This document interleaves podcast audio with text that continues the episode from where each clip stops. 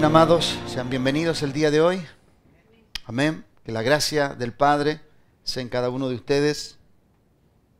Que la participación del Espíritu Santo les permita vivir este día con plenitud. Espero que haya venido contento eh, a ser instruido, a ser exhortado y, equipado por la palabra de Dios. Durante la semana, mientras preparaba eh, la, la exhortación y mientras, mientras voy meditando en su palabra, en aquellas cosas que yo puedo considerar que son necesarias, y a veces el considerar ciertas cosas a lo mejor también a uno le puede eh, eh, jugar una mala, una mala pasada, una apreciación personal más allá de que Dios quiera decir algo diferente, ¿no? De pronto a veces que la intensidad de lo que Dios quiere decir sea más importante que lo que yo deseo transmitir. Y tiene que, y yo tengo como, como pastor, como instructor de esta iglesia, eh, yo necesito tener esa claridad, ¿no? Tener esa claridad por dónde llevar a la iglesia para que la iglesia llegue a buenos pastos, ¿no? La Biblia dice que el buen pastor, ¿cierto? Eh, guía a sus ovejas hacia buenos pastos, ¿no?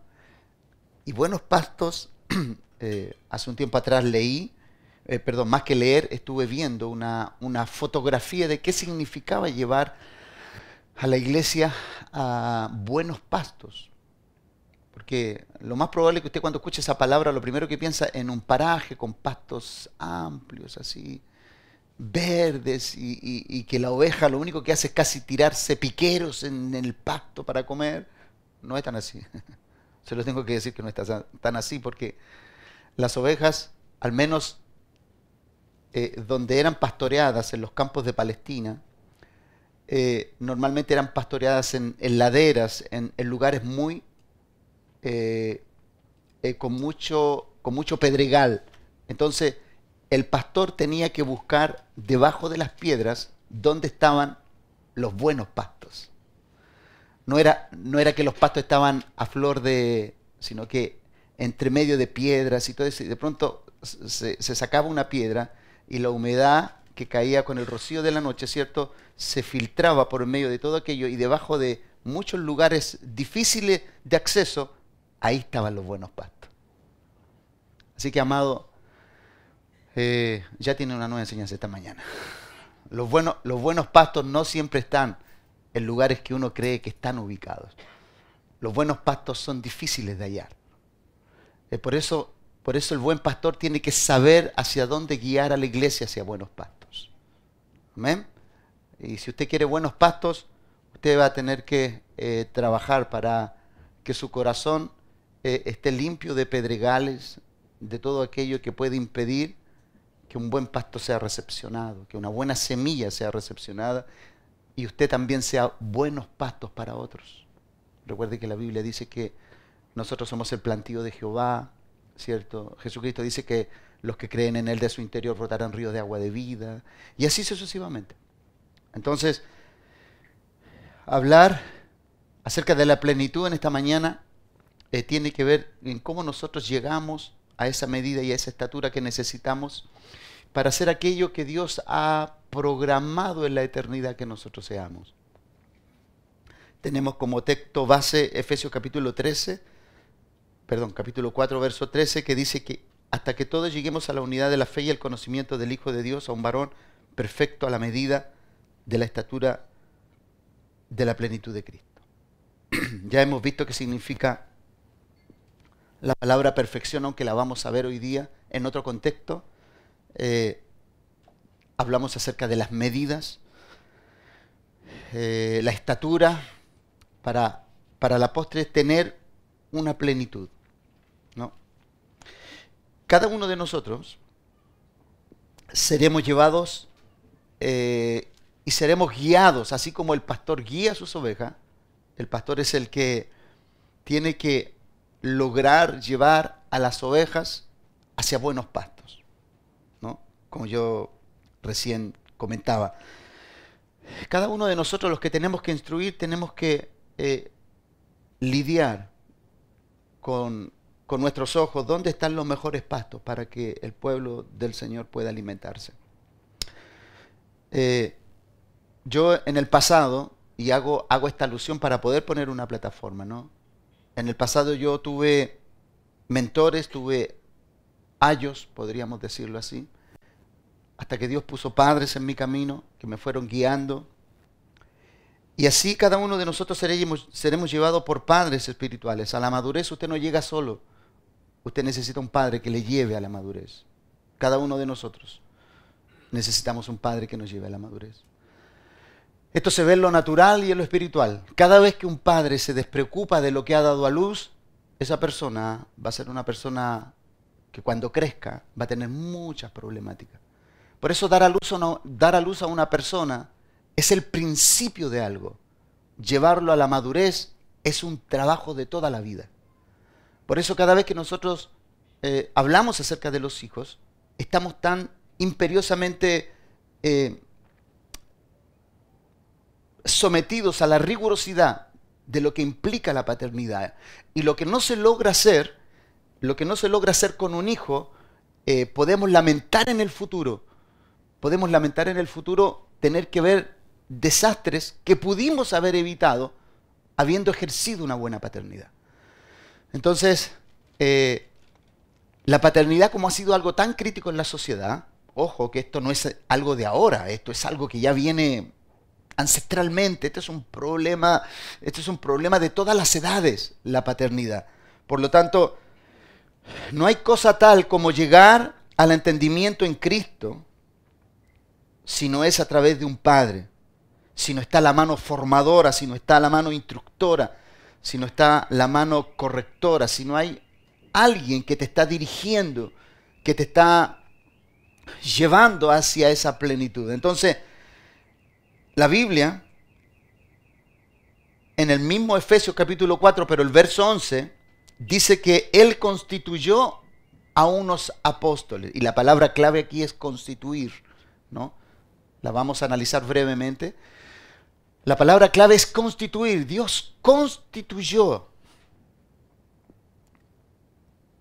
a unos apóstoles, dice, a otros profetas, a otros evangelistas, a otros pastores y maestros. Dice, a fin de perfeccionar a los santos para la obra del ministerio, para la edificación de la iglesia. Entonces, la obra está en las manos de alguien que tiene que instruir, que tiene que dirigir, que tiene que llevar al pueblo hacia a una medida, a una estatura. Entonces, cuando nosotros observamos esta palabra, la palabra constituir aquí es clave para el entendimiento que debemos tener acerca de nuestros, de nuestros formadores, de nuestros instructores, de nuestros padres. No nos podemos desprender de ellos.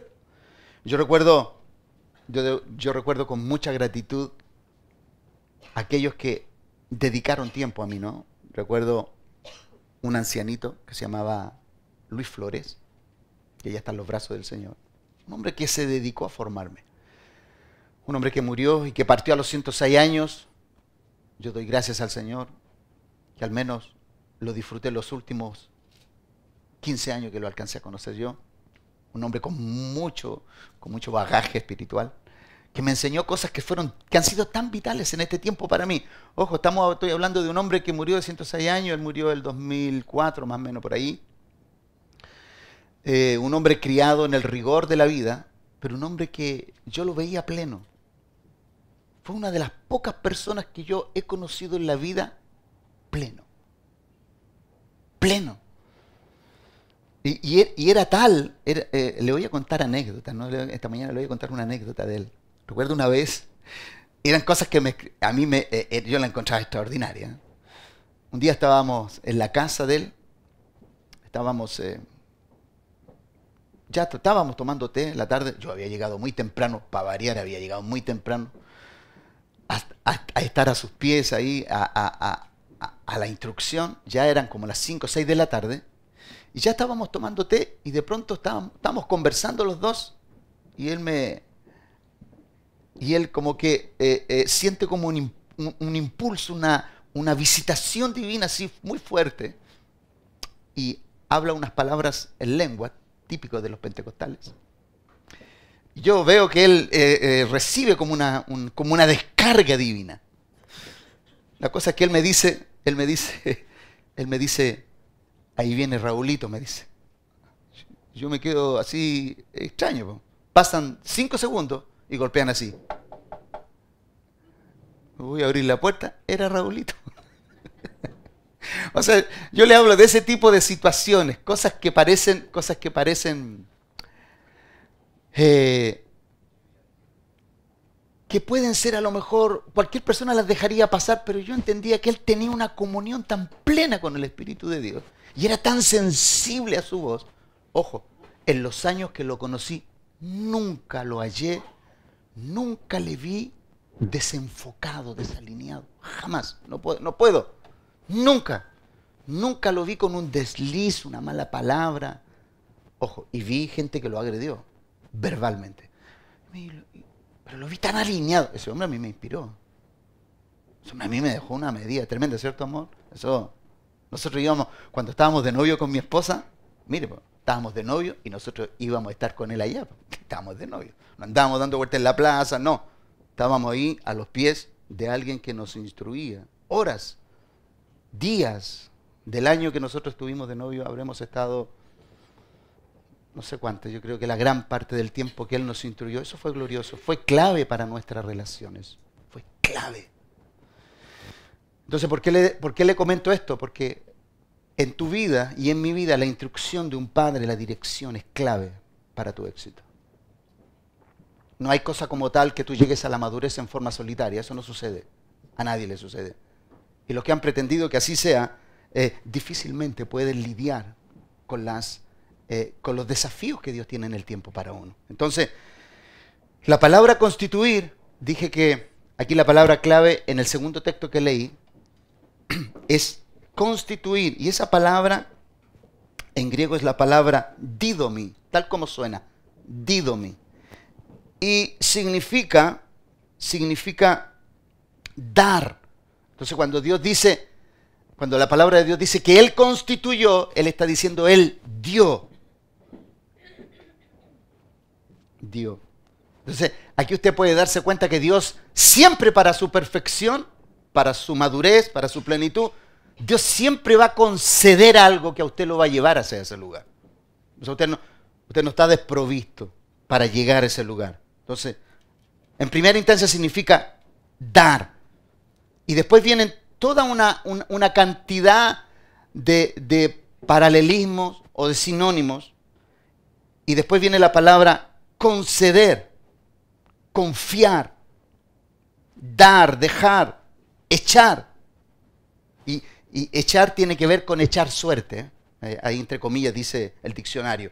Entregar, infundir, liberar, ofrecer, permitir, presentar. Tiene muchas acepciones, amado. Tiene una, tiene una cantidad de aplicaciones. Entonces, con toda esta información que uno tiene, mire, yo entiendo que hoy llegar a la plenitud de vida en Cristo no es un, no es un tema para, para preguntarse, ¿llegaré o no llegaré? No, Dios ha dispuesto toda una plataforma para que usted llegue con seguridad y no se extravíe en el camino. Entonces, también significa permitir, procurar, producir repartir. todas esas aplicaciones tiene la palabra didomi, constituir. Entonces, el dar aquí es el ejercicio, aquí está Dios entrando en el ejercicio, en la parte divina, aquello que nos equipa para entregarnos la capacidad para desarrollar la obra para la cual nos ha escogido.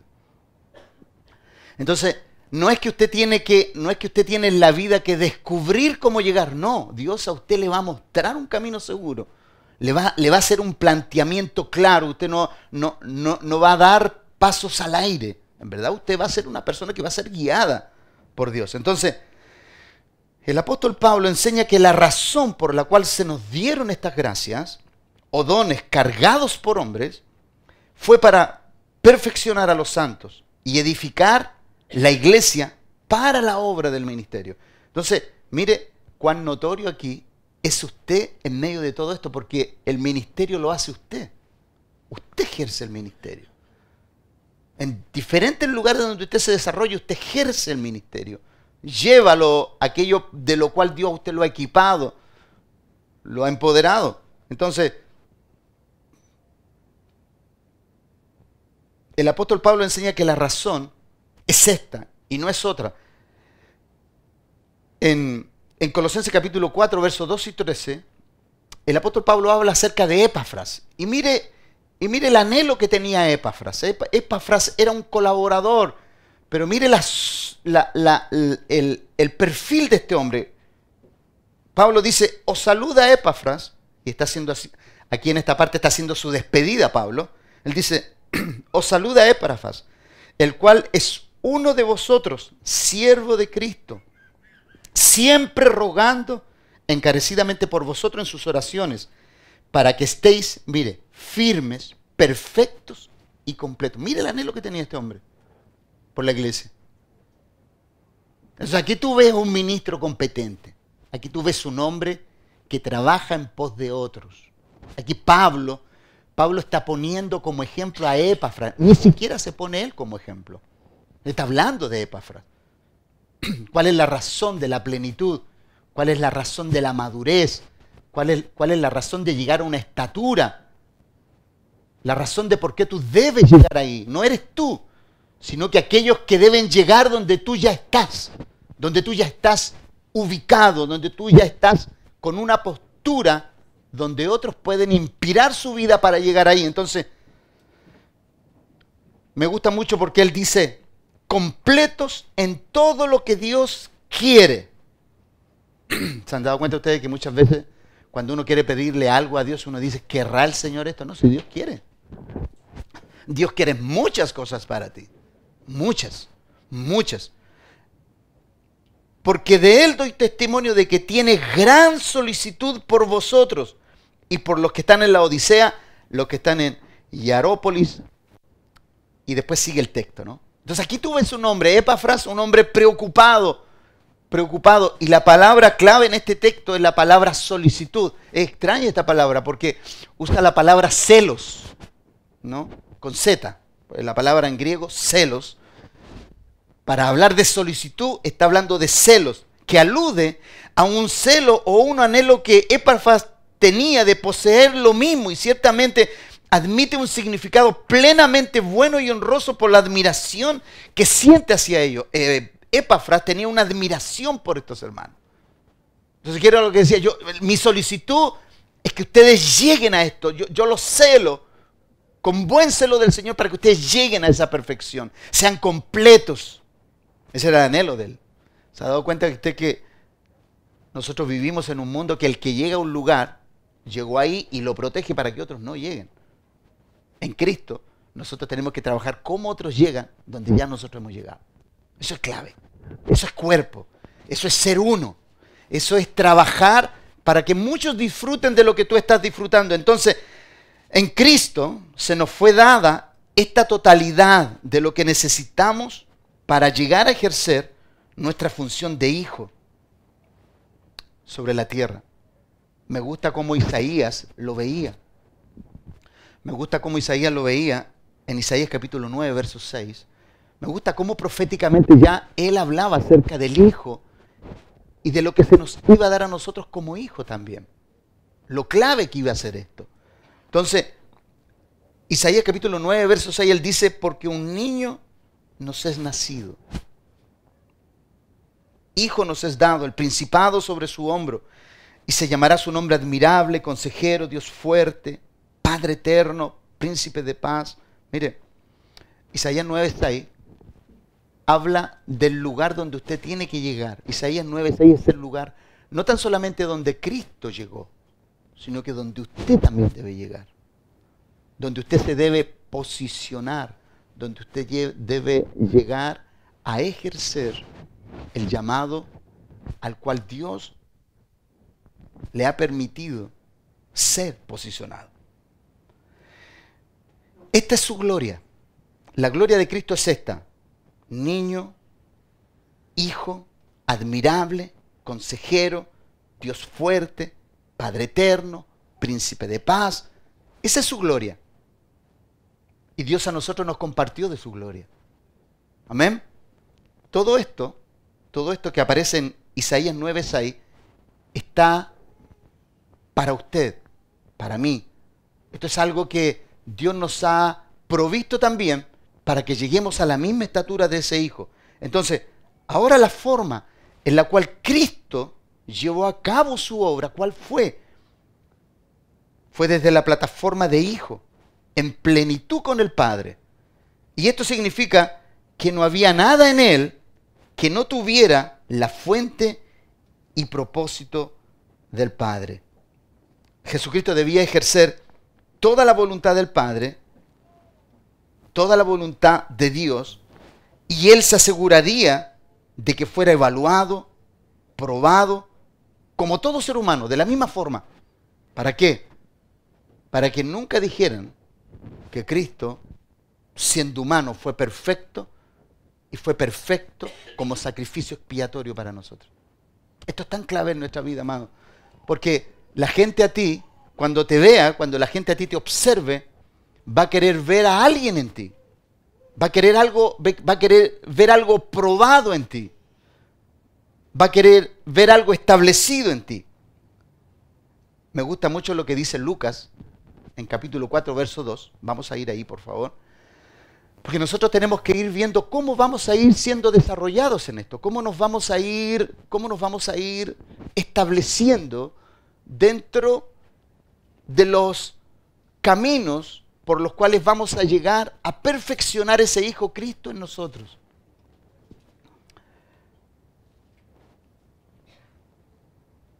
Jesucristo debía ejercer toda voluntad y la voluntad tenía que ser la del Padre, no la de Él. Amén. Y aquí necesitamos nosotros entender qué es lo que nosotros estamos haciendo en pos de ser hijos. ¿Cuáles son mis intereses? ¿Hacia dónde yo quiero, hacia dónde yo quiero conducirme? ¿Cuáles son mis anhelos, mis proyecciones, mis proyectos? ¿Cuáles son? Esto es clave, ¿por qué es clave? Por la sencilla razón de que si Dios, si Dios está en esto para perfeccionarte a ti, si Dios está en esto para llevarte a un lugar de representación, Dios no puede llevarte si no te da la totalidad de lo que le ha dado a Cristo. Esto es clave.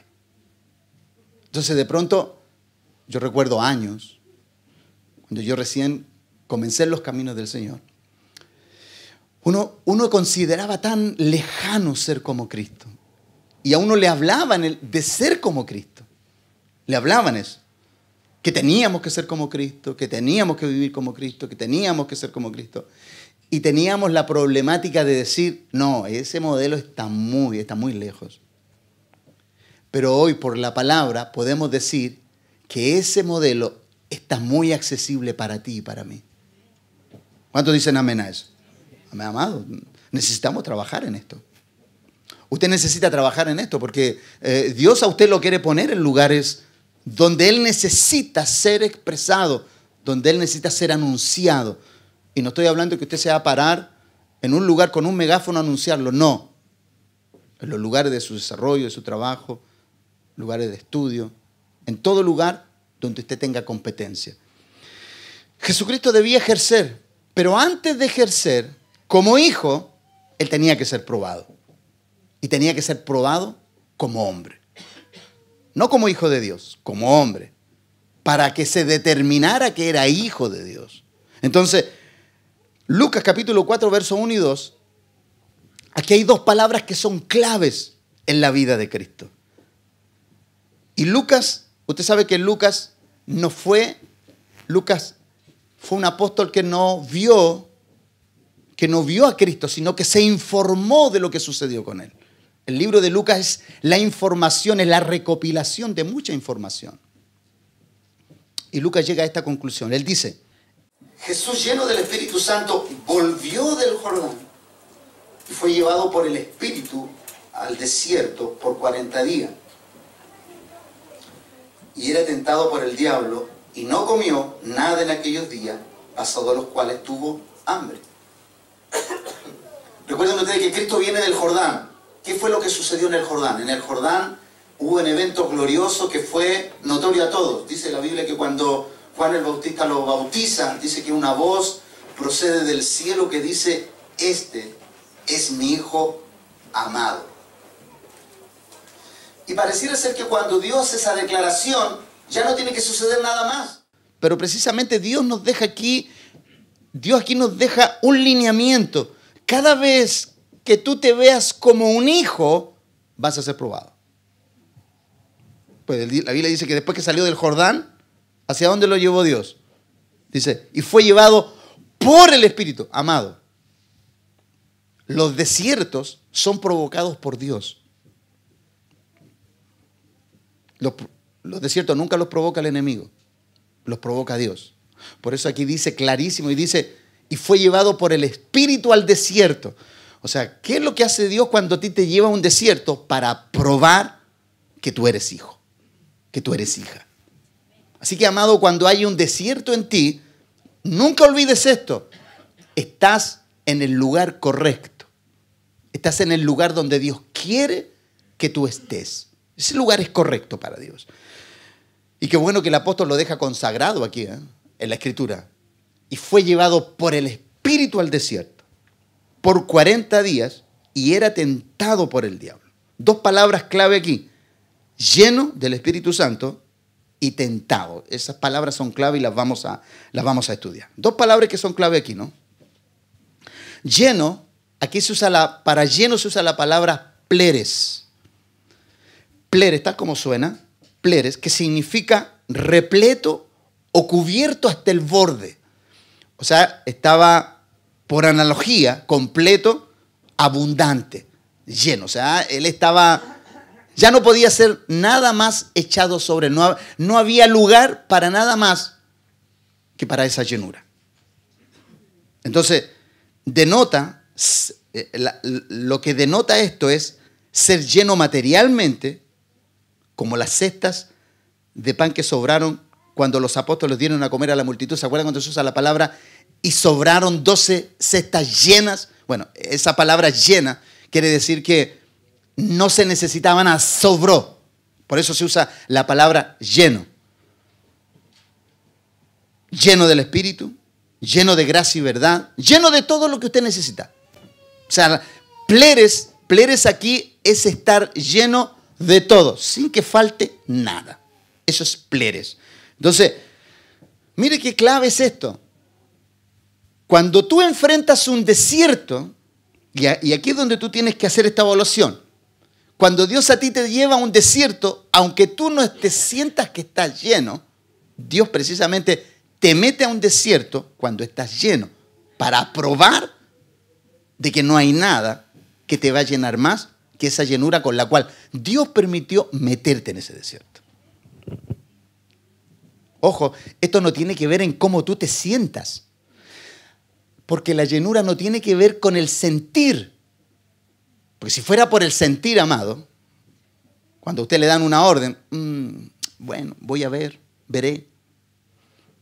No tiene que ver con un sentir, tiene, tiene que ver con una cualidad con la cual Dios te observa, te ve y te determina. Por eso, amado, recuerda esto. Los desiertos son provocados por Dios para darte a conocer a ti de lo que tú estás lleno. Entonces, el desierto va a determinar dos cosas. Que tú estás lleno de Dios o estás lleno de ti mismo. Clave, ¿no? Entonces, cuando Jesús fue entonces llevado al desierto, se necesitaba comprobar la llenura que poseía.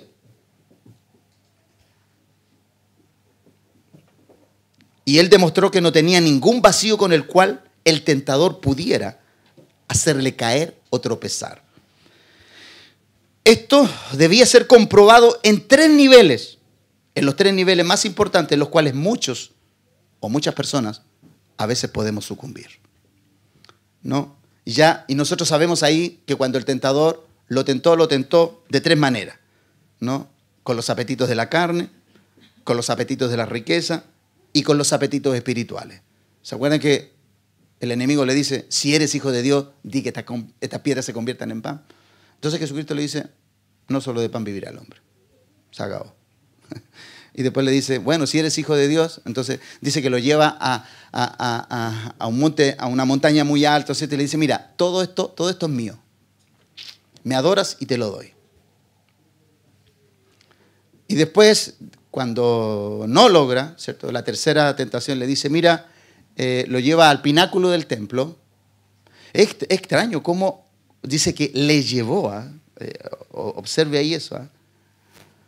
Cómo, de pronto, cómo de pronto él subió a un lugar donde vio todas las riquezas de la tierra, cómo se hizo eso, piensa un poquitito, me parece increíble cómo.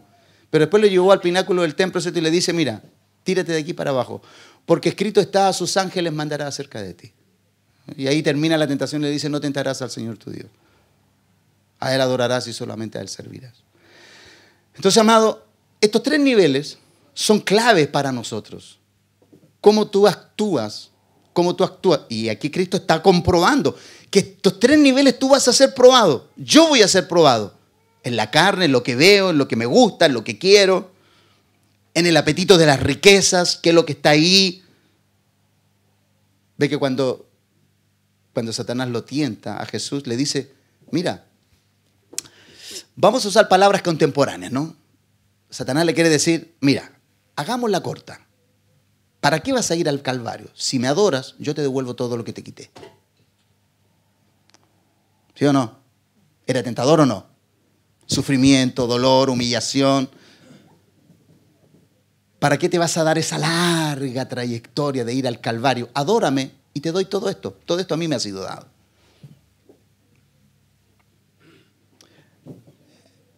Entonces, amado, siempre Siempre los caminos de Dios nunca, nunca tienen atajos. Los caminos de Dios tienen procesos que son necesarios para ti y para mí. Y tú necesitas caminar en ellos y necesitas caminar en ellos sin atajos, sin tomar caminos alternativos. Y lo último fue los apetitos, ¿no? Los apetitos espirituales. Cuando Él le dice, lánzate de aquí, está, está apelando a su, a su divinidad, a lo que Él es como hijo, si eres hijo de Dios. Amado, tú y yo no debemos probar nada a nadie cuando nos provocan. Nosotros solamente debemos estar provocados por la voluntad de Dios y nada más. El mundo va a querer probarte, pero que el mundo no te pruebe. El único que te prueba es Dios. Ahora, ¿qué es lo que va a hacer el mundo? El mundo te va a observar, sí, porque va a observar los niveles, tu estatura. El mundo te va a medir. Claro que sí. Pero recuerda esto, nunca te dejes seducir ni provocar por tentaciones externas. Tú no tienes que demostrarle nada a nadie. Tú lo único que tienes que demostrar que eres hijo. Un hombre que se deja instruir, que se deja guiar, que anda en la palabra de Dios, que no anda haciendo alarde de la gracia que está en ti, que no estás haciendo alarde de lo generoso que ha sido Dios contigo. Nada de aquello. Por eso Cristo, Cristo era pleno, Él poseía todo. Él pudo haber, estas tres tentaciones las pudo haber manifestado. Pero Cristo no vino a hacer su voluntad, vino a hacer la voluntad del Padre. Entonces, todo aquello con lo cual Dios te haya adornado a ti, todo aquello con lo cual Dios a ti te haya equipado, tiene un solo objetivo y propósito. Que el mundo vea que tú eres hijo, que eres hija, que Cristo está en ti, que nada en ti se hace si la voluntad de Dios no está intrínsecamente ligada a esa acción.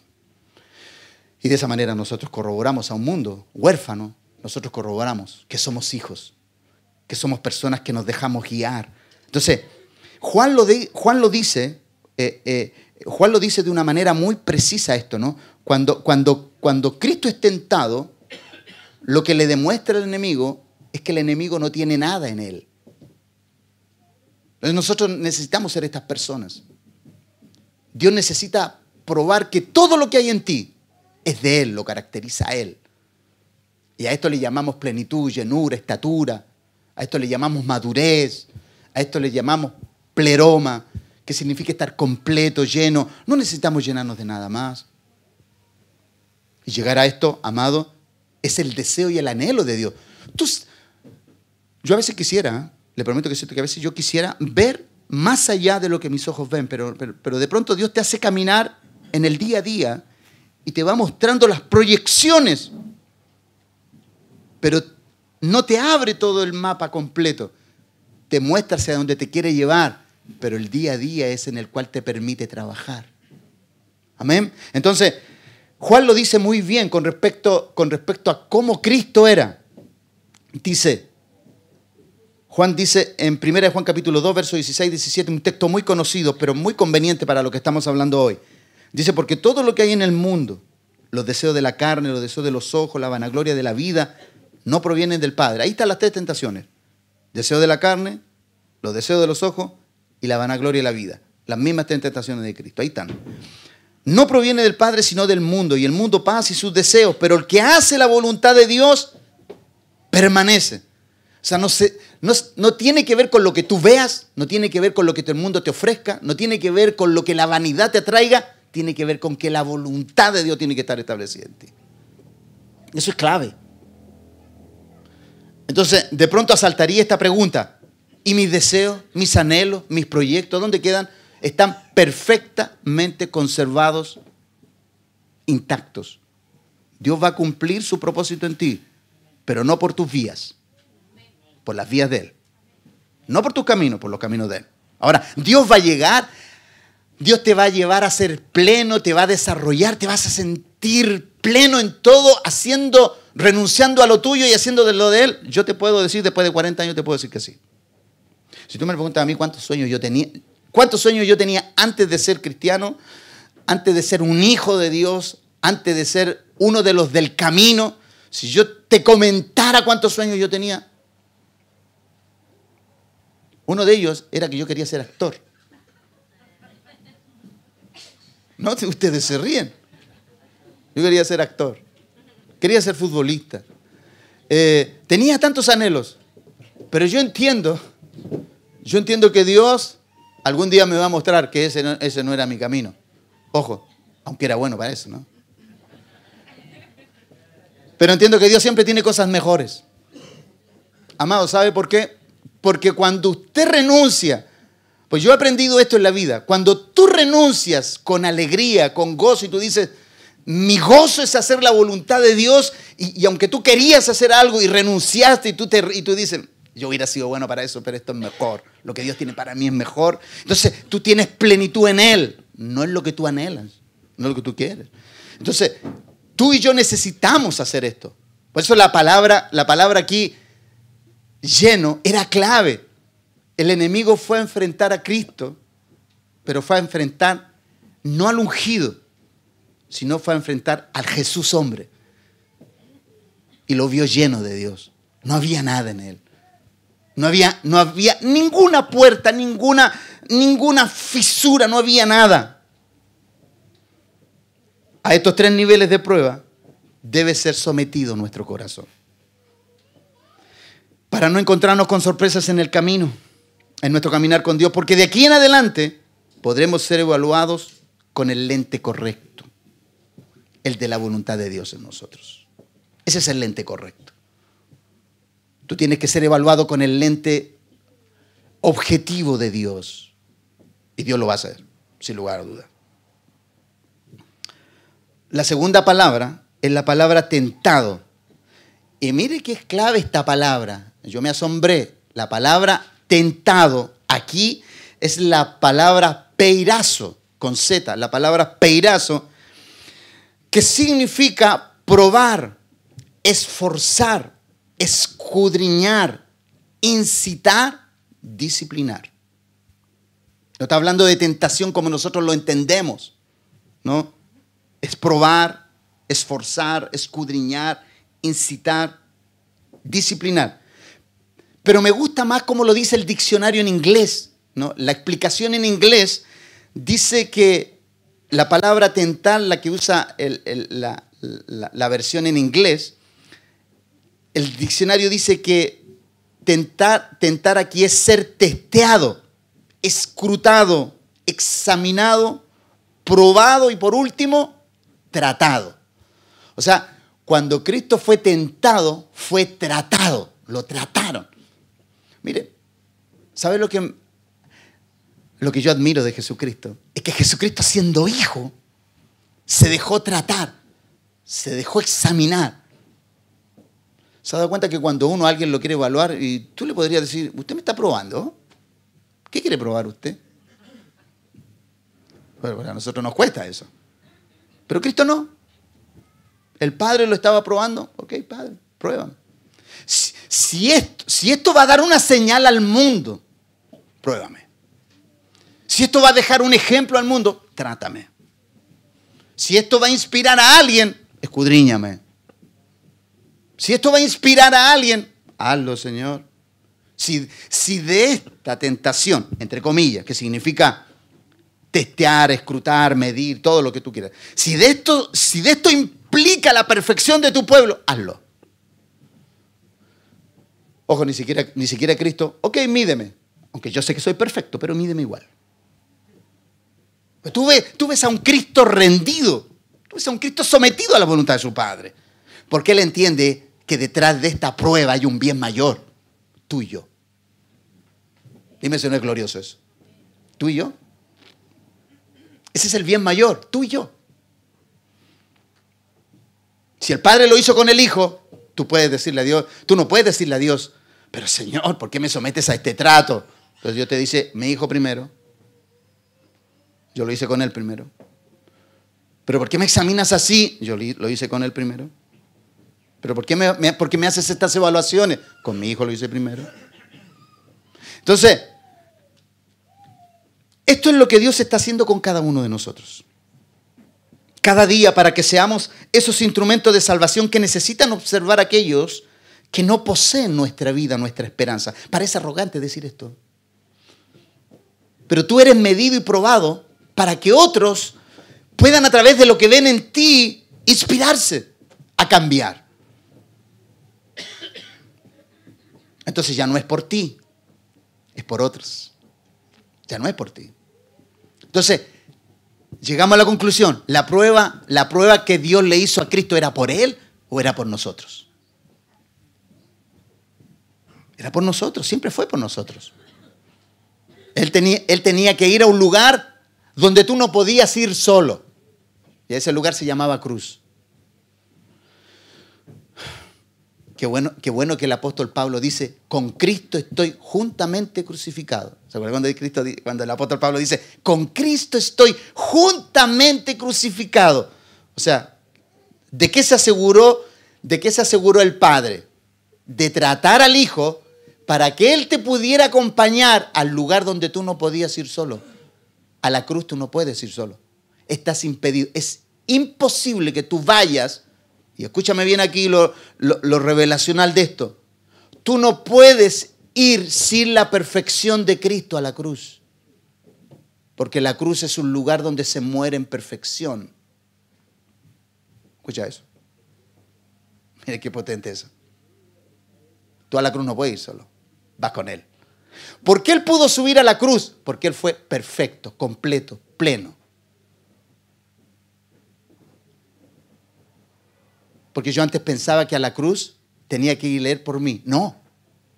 Él te acompañó para que en esa cruz tú también pudieras decir, como Cristo dijo, ¿no? El que quiera venir en pos de mí, ¿qué es lo que dice? Tome su cruz. Yo voy a estar contigo, yo te voy a ayudar. No te preocupes, yo voy a estar ahí. Yo voy a estar ahí perfectamente alineado contigo para que cuando el Padre te vea, te vea perfecto como yo soy perfecto. Mira qué glorioso eso. Dime si no te bendices. Eso es glorioso. ¿Por qué? Porque sin Él tú no puedes subir a ese lugar. Por eso tú necesitas caminar hacia el pleroma, hacia la perfección, hacia, hacia aquello donde solamente Él te puede llevar. Ese es un camino que ya está recorrido. Por eso el apóstol Pablo tuvo esta revelación. Con Cristo estoy crucificado.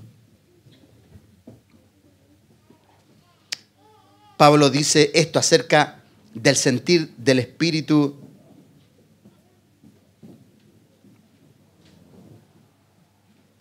del sentir que hay en él, ¿no? Este pleroma de avanzar hacia la plenitud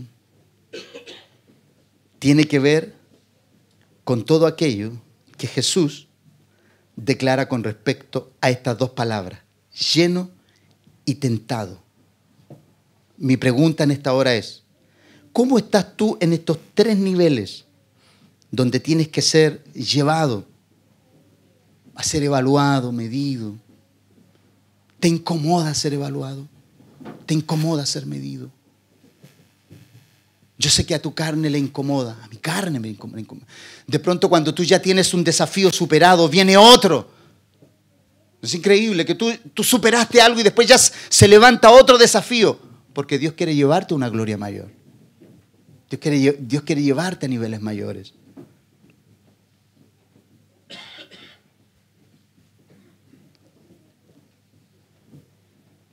Voy a leer nuevamente Colosenses capítulo 4, versos 2 y 13, cuando él dice, porque cuando hablando de Éprafas, os saluda Éprafas, el cual es uno de vuestros de vosotros, siervos de Cristo, siempre rogando encarecidamente por vosotros en sus oraciones para que estéis firmes y perfectos, completos en todo lo que a Dios, en todo lo que Dios quiere, porque de Él doy testimonio que tiene gran solicitud por vosotros y por los que están en la Odisea y los que están en Hierópolis el anhelo nuestro debe ser que nuestro testimonio sea irreprochable como el de Epafras.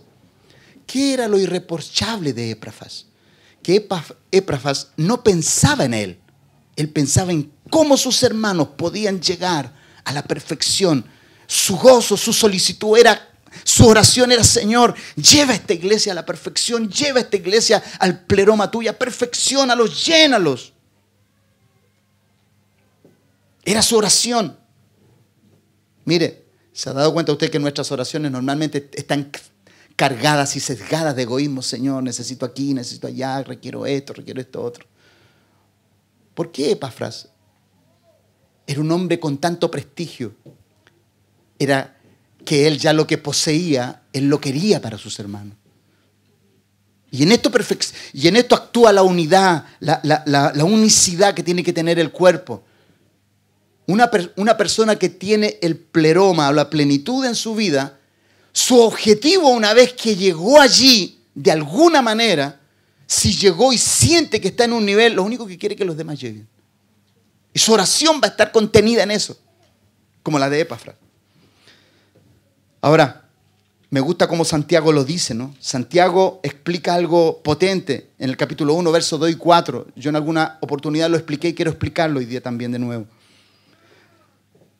Santiago dice, hermanos míos, él dice, tened por sumo gozo cuando os halléis en diversas pruebas.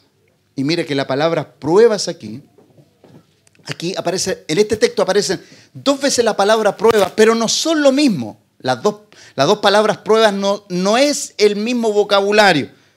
Hermanos míos, tened por sumo gozo cuando os halléis en diversas pruebas, sabiendo que la prueba, nuevamente, de vuestra fe produce paciencia, mas tenga la paciencia su obra completa para que seáis perfectos y cabales sin que os falte cosa alguna. Mire las dos frases que usa aquí Santiago. La primera palabra es perfecto, aquí es teleios y ya nosotros la conocemos. Teleios que significa habiendo alcanzado su fin. Teleio significa habiendo alcanzado su fin, acabado, completo, perfecto. ¿No? Entonces, y cabal, aquí significa, aquí cabal, cuando habla de perfectos y cabales, se usa la palabra holocleros, que significa completo. Cabal en todas sus partes. Y me gusta la última definición lo que indica que cada gracia presente en Cristo debiera manifestarse en nosotros. Eso significa ser cabal. Indica el desarrollo de cada gracia en nosotros con completa madurez. Entonces, mire lo que dice el apóstol. Para que seáis perfectos y cabales, igual que Cristo. Glorioso eso. O sea, perfectos y cabales está apuntando hacia que Dios no está improvisando si te va a llevar, te lleva definitivamente a ese lugar. Entonces, dos palabras clave aquí son la palabra pruebas. La primera es peirasmos, que significa poner a prueba o tentación. Entonces, ¿qué dice el apóstol aquí? Cuando se lleven diversas pruebas, donde está siendo probado, tentado. O sea, Dios tiene un propósito y un efecto beneficioso al probarte. La prueba siempre tiene un efecto beneficioso de parte de Dios. Amén. Nunca olvides eso. Si tú estás en un periodo de prueba, tú siempre piensas, Dios tiene un efecto beneficioso para mí. Esto va a resultar en algo que a mí me va a enriquecer, me va a hacer crecer. Y después cuando habla acerca de la prueba de vuestra fe, usa otra palabra. La primera, acuérdese que era peirasmos, que significa poner a prueba o tentar. La idea es con un propósito y efecto beneficioso, por experimento del bien, solicitar y llevar a alguien a una disciplina. Pero la segunda, la prueba de vuestra fe, significa, y aquí es doquimion, y mire lo que significa esta palabra, significa confiabilidad, digno de confianza. Entonces, si yo pongo aquí digno de confianza, confiabilidad, el texto diría, el texto diría, sabiendo que la, que la confiabilidad de vuestra fe, no que la prueba de vuestra fe, la confiabilidad de vuestra fe.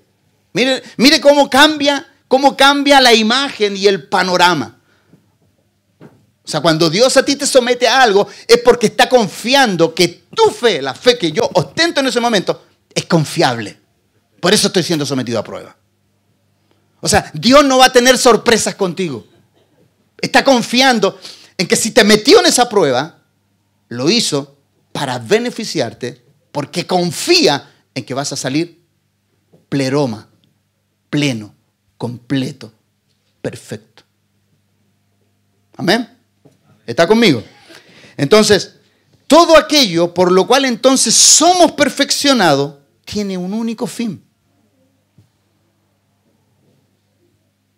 Darlo a conocer a Él.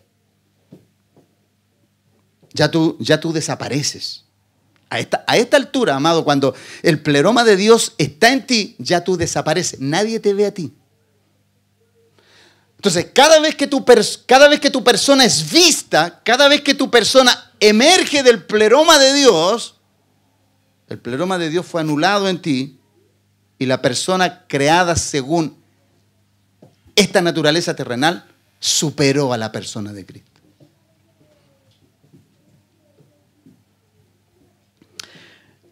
Entonces llegamos a la conclusión que todo aquello por lo cual somos perfeccionados, cada uno de nosotros, tiene el único fin de darlo a conocer a Él.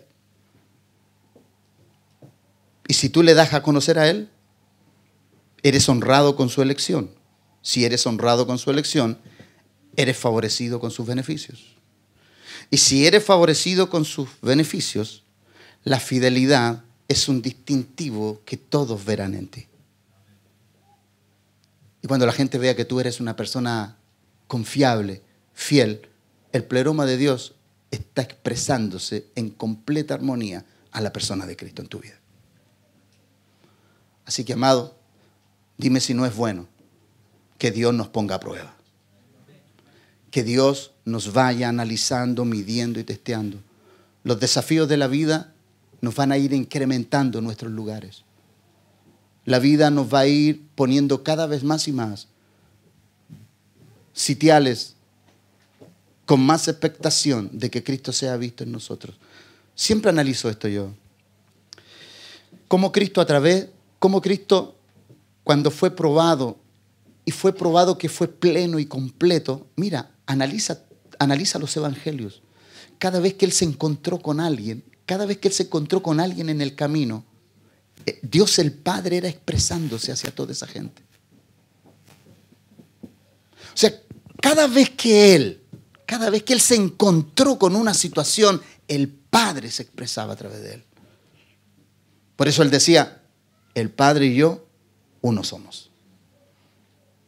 O sea, Cristo, para cargar el pleroma, como pleroma significa, en último análisis significa tener la totalidad de lo que Dios es, eso significa pleroma o plenitud, al final Dios el Padre, la única persona, el único conducto que tenía para mostrarse al mundo, era Cristo.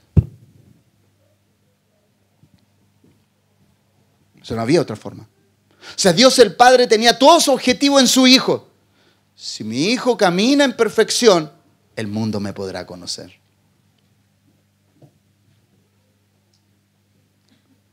Entonces el salmista, aventurándose, él siendo un hombre del antiguo pacto, vivía en el nuevo pacto. La fidelidad con la cual él veía a Dios en el hombre lo deja retratado en el Salmo 101, verso 6, un texto que me, me llena.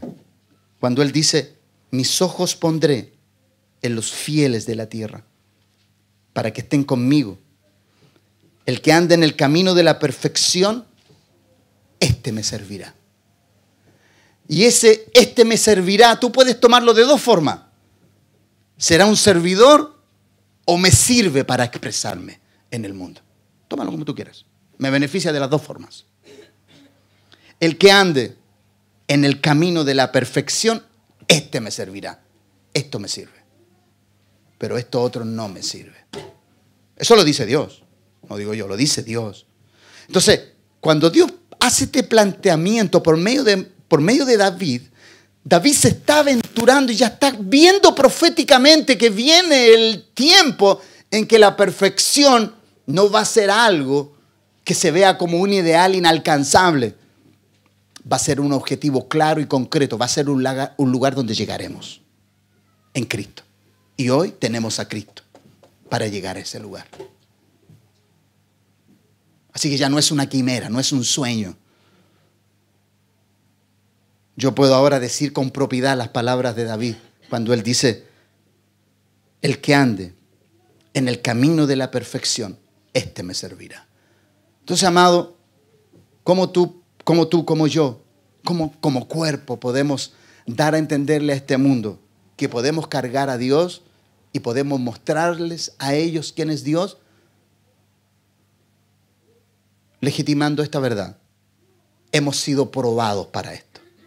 Hemos sido tratados, hemos sido escrutados, hemos sido medidos, hemos sido, como se dice de Cristo, hemos sido majados, molidos, tratados,